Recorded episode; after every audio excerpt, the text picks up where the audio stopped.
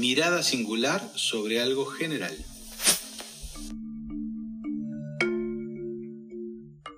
Hoy quiero hablar de un libro de un autor que para mí es maravilloso, que es Oliver Sack. El libro se llama El tío Tuxteno. Oliver Sack tiene una infinidad de libros muy interesantes para un público, si bien es un neurólogo, trata de escribir para un público amplio. Despertar es el hombre que confundió a su mujer con un sombrero, un antropólogo en Marte, alucinaciones, musicofilia, la isla de ciegos al color. Bien, el tío Tuxteno es el primer libro que hace Oliver Sack de forma biográfica. Después lo va a seguir en El Movimiento, es un libro muy interesante también, de una aparición bastante reciente, donde este, de alguna manera Oliver Sack relata el por qué se convierte en neurólogo.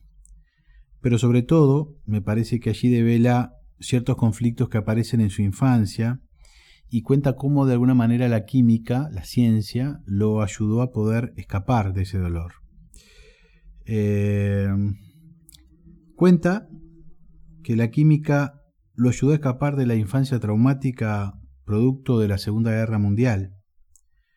Se fue separado de su familia debido a que la ciudad podía ser bombardeada y fue internado en un colegio en Brentfield que aparentaba ser la solución, pero que terminó siendo un lugar terrorífico para Oliver. Pasó muy mal y a partir de allí se convirtió en un niño muy reservado, tímido, lleno de temores, con aficiones, con aficiones muy raras. En ese lugar lo torturaron, pasó hambre y sufrió mucho.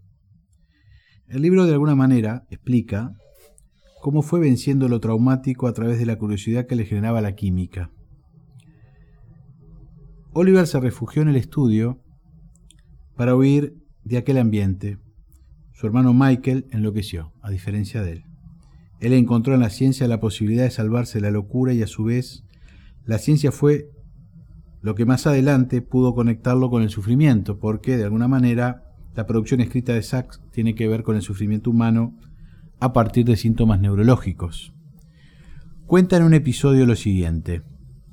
Del breve periodo que permanecí en casa durante los bombardeos guardo en la memoria un curioso y vergonzoso episodio.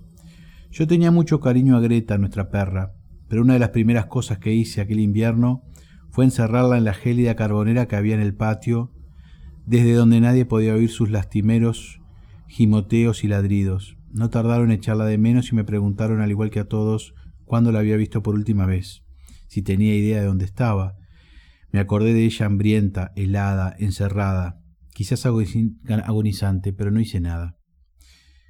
¿Qué le llevó a hacer algo tan terrible a Oliver Sack? Nos dice, solo al anochecer admití lo que había hecho y sacaron a Greta casi congelada de la carbonera.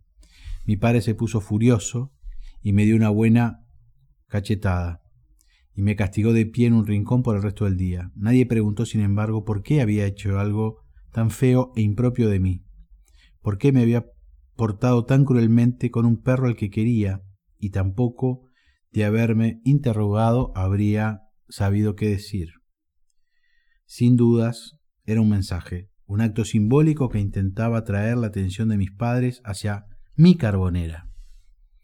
Brainfield, hacia lo desdichado y lo desamparado que me hacían sentir allí, en ese colegio, ¿no? Y aunque en Londres caían bombas cada día, Temía regresar a ese colegio de una manera indecible. Deseaba quedarme con mi familia, estar con ellos por muchas bombas que cayeran. Este breve relato anecdótico biográfico de Oliver Sack nos muestra cómo la historia se hace de pequeños detalles, de ficciones que nos marcan, donde él de alguna manera en este acto de encerrar a la perra estaba poniendo en escena lo que él era, un perro, un perro abandonado, un perro dejado al capricho del otro, al capricho terrible del otro, no en una carbonera, sino en un colegio donde él sufrió de muchos abusos como él le hacía el perro, como él le hizo el perro. Es interesante cómo él puede después explicar cómo eh, la investigación lo impulsa en otra dirección, pero que siempre, siempre tiene que ver con lo traumático.